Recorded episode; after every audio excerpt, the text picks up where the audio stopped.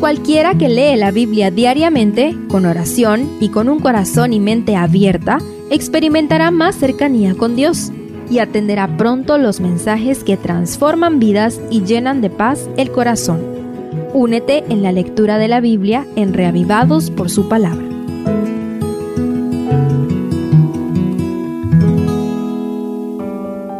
Salmo 35 Uno de los salmos imprecatorios, un clamor angustioso porque el salmista es perseguido por sus ex amigos. Algunos piensan que la traición de Absalón inspiró a David a escribir este salmo. Estudiémoslo a través de las tres secciones marcadas por un voto de gratitud al final de cada una de ellas. Primero, pelea por mí. Los primeros diez versículos son una intensa oración para pedir la intervención divina contra los enemigos. Solamente un guerrero como David podía escribir estas líneas. David pide al Señor que pelee a su lado en la batalla como otro guerrero más fuerte y poderoso. La imagen de Jehová desenvainando su espada y colocando su escudo para defender a David, quien se siente acorralado por falsos acusadores que quieren destruirlo, es impresionante. En medio de la guerra espiritual que vivimos en este tiempo del fin, ¿cuántas veces te has sentido acorralado o acorralada en una trinchera? Qué bendición saber que hay uno que es todopoderoso que pelea a nuestro lado en esta guerra. Al comprender que no está solo en la guerra, David termina esta sección diciendo, Todos mis huesos dirán, Jehová, ¿quién como tú, que libras al afligido del más fuerte que él, y al pobre y menesteroso del que lo despoja, como dice el verso 10. ¿Podemos decir lo mismo nosotros?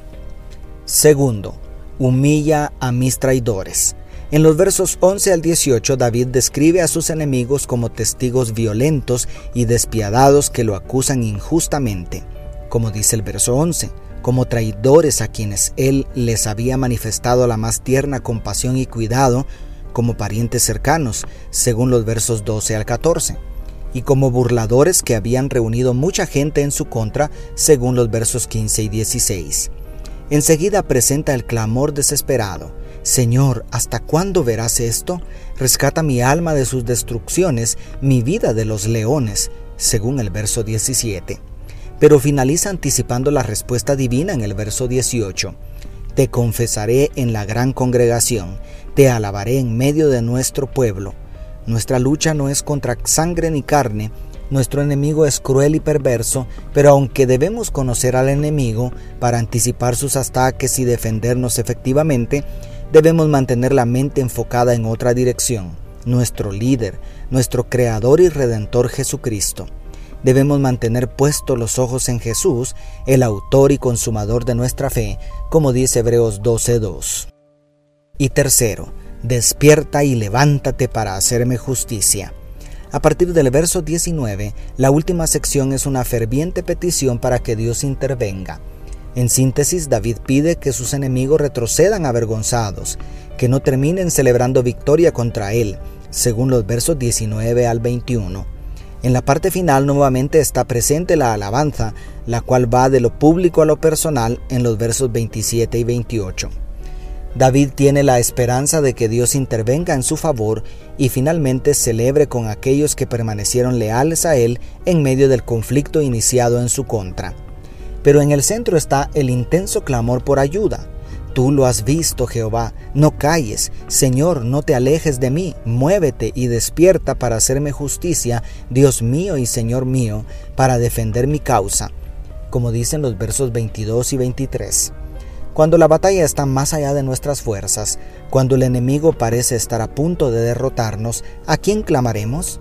David nos anima en este salmo a acercarnos confiadamente al trono de la gracia para alcanzar misericordia y hallar gracia para el oportuno socorro, como dice Hebreos 4, 15 y 16. Por otro lado, vemos un pálido reflejo del conflicto cósmico en la guerra contra David.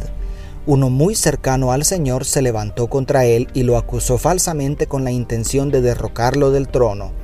Pero al final del conflicto, el carácter de Dios será vindicado y Satanás será humillado y derrotado para siempre. Ánimo, la guerra pronto terminará. Solo asegúrate de permanecer del lado correcto.